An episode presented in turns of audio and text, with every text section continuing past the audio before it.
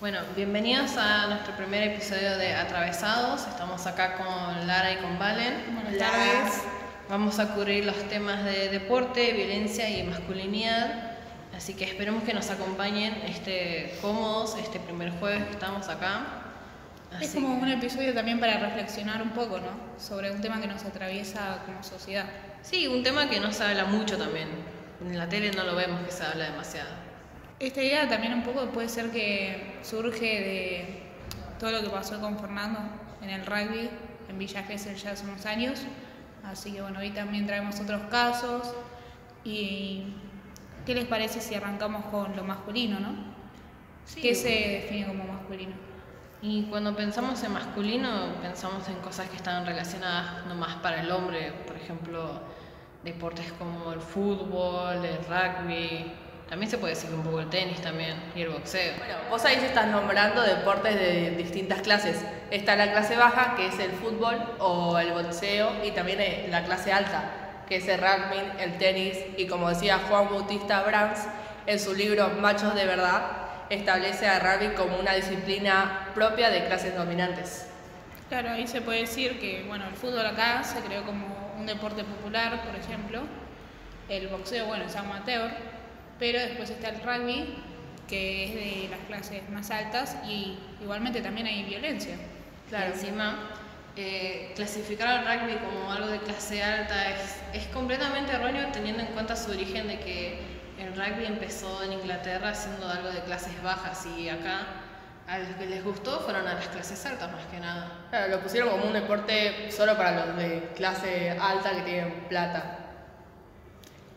Y bueno, por ejemplo, volviendo al tema de la violencia, eh, con el- volviendo al tema de la violencia más con el rugby, vamos a hacer así. Eh, Dunning decía que eso era un, como un despliegue, de- un despliegue inmenso de, de violencia y agresividad masculina y, y es lo que vemos en los casos, por ejemplo, que se traen en la tele ahora. Claro, Bourdieu también decía lo mismo, que la exaltación de masculinidad estaba totalmente asociada al rugby. Y, por ejemplo, boxeo y rugby son eh, deportes que tenés que saber manejar tu cuerpo porque si no puedes lastimar al otro y lo terminas mandando al hospital.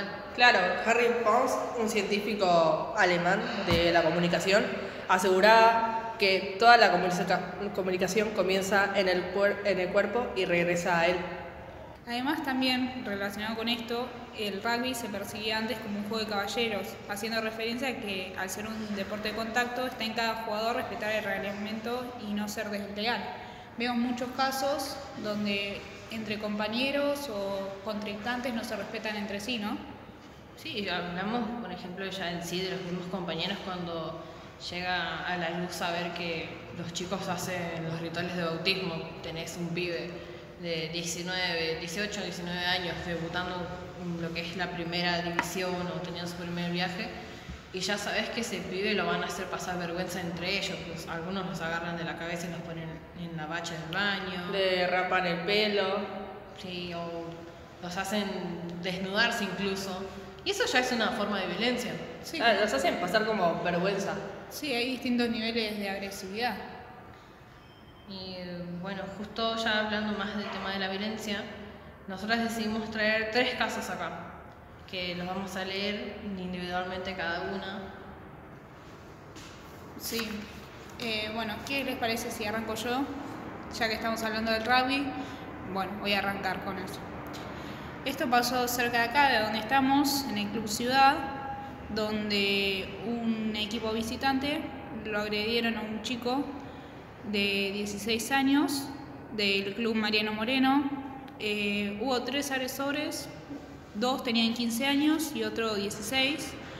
Los jugadores del Club Ciudad reaccionaron ante los insultos por parte del equipo visitante y bueno, en el medio de, los golpes, de las patadas, la víctima cayó al suelo y empezó a convulsiona- convulsionar.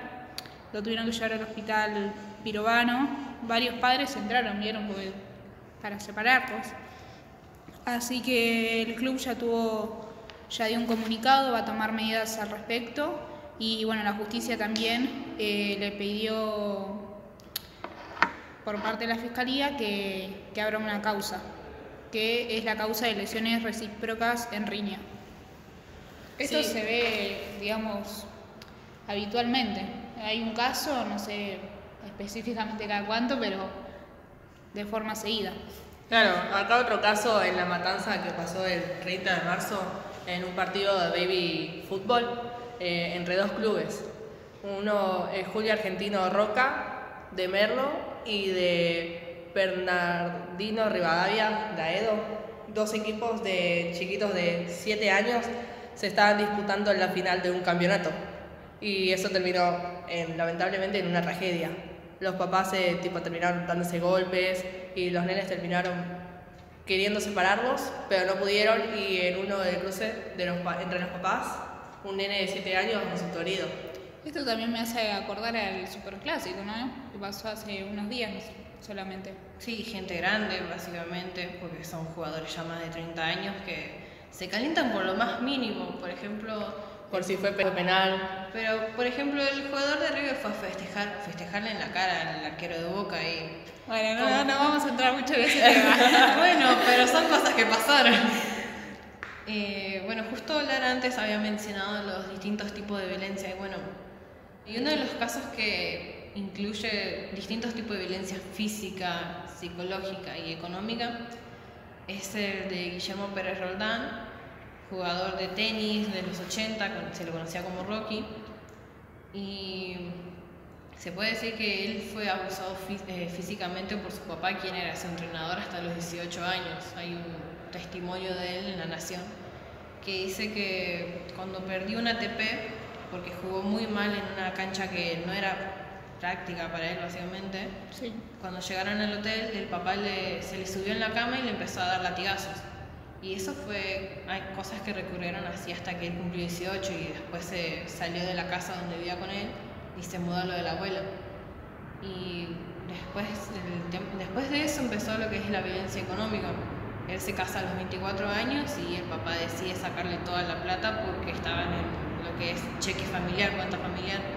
Y ahí sí, sí o sí necesitas la firma de tus papás y la tuya recién para recibir la plata. Y el papá al saber esto se aprovechó de eso y lo dejó pobre. Claro, esto es un claro ejemplo de que, bueno, pasa en todos los tipos de sociedades, en, en todos los deportes, no solo es propio de alguno. Y también esto me hace acordar un poco, bueno, volviendo un poco al superclásico, que capaz que hay muchos nenes que los miran a ellos como una figura, como... Como un referente. Sí, un referente. Y después esto se traslada también a otros lados, por ejemplo el caso de baby fútbol, en nenes de solo 7 años. Entonces, claro. también ellos tienen como cierta responsabilidad sobre los más chicos. Son chicos que ya están expuestos a la violencia a tan corta edad y no da que pase eso. Claro, tipo ven a sus ídolos jugar en la tele y ven que se pelean y capaz que dicen, va, no sé, esto está bien, tengo que hacerlo, qué sé yo. Además también, bueno, vos contaste que los padres se metían muchas veces afuera de la cancha le empiezan a dar indicaciones a sus hijos, como que piensan que ellos están jugando adentro. Claro, tipo, no sé, pegarle a este, hacerle así. O jugar fuerte, eh, hacer lo que claro, puedas para empujarlo. así. Y ya, ya ahí tenés el ejemplo de violencia. Y la violencia no es algo que tiene que estar presente en cualquier tipo de cancha. Está en todos lados. Y para mí la solución también es, bueno, pensarlo así, desde raíz, desde los más chicos hasta los más grandes, y bueno, buscar alguna solución para que no siga pasando y si pasa, como por ejemplo en el superclásico, no tomarlo como un tema de risa, sino como algo serio de que no está bueno que den ese ejemplo. Claro. Ya empezar con los chicos diciéndole que el tema de, de jugar a lo bruto no es algo nomás de chicos, sino que es algo serio y no solamente justificarlo por la edad, porque ya si un nene crece siendo violento, ¿qué te, qué te puede esperar en un futuro? Y también lo que nos decían cuando éramos chicos, capaz que es solo un juego, que vas ahí a divertirte y bueno, si perdés, perdés, pero vas a divertirte. En fin. Y bueno, creo que con esto ya podemos ir concluyendo el episodio de hoy. Estuvo muy bueno, un espacio para reflexionar. Claro. Esperamos poder seguir reflexionando en próximos episodios así. Así que los esperamos para el siguiente episodio de Atravesados por, que depende del siguiente episodio. Chao. Chao.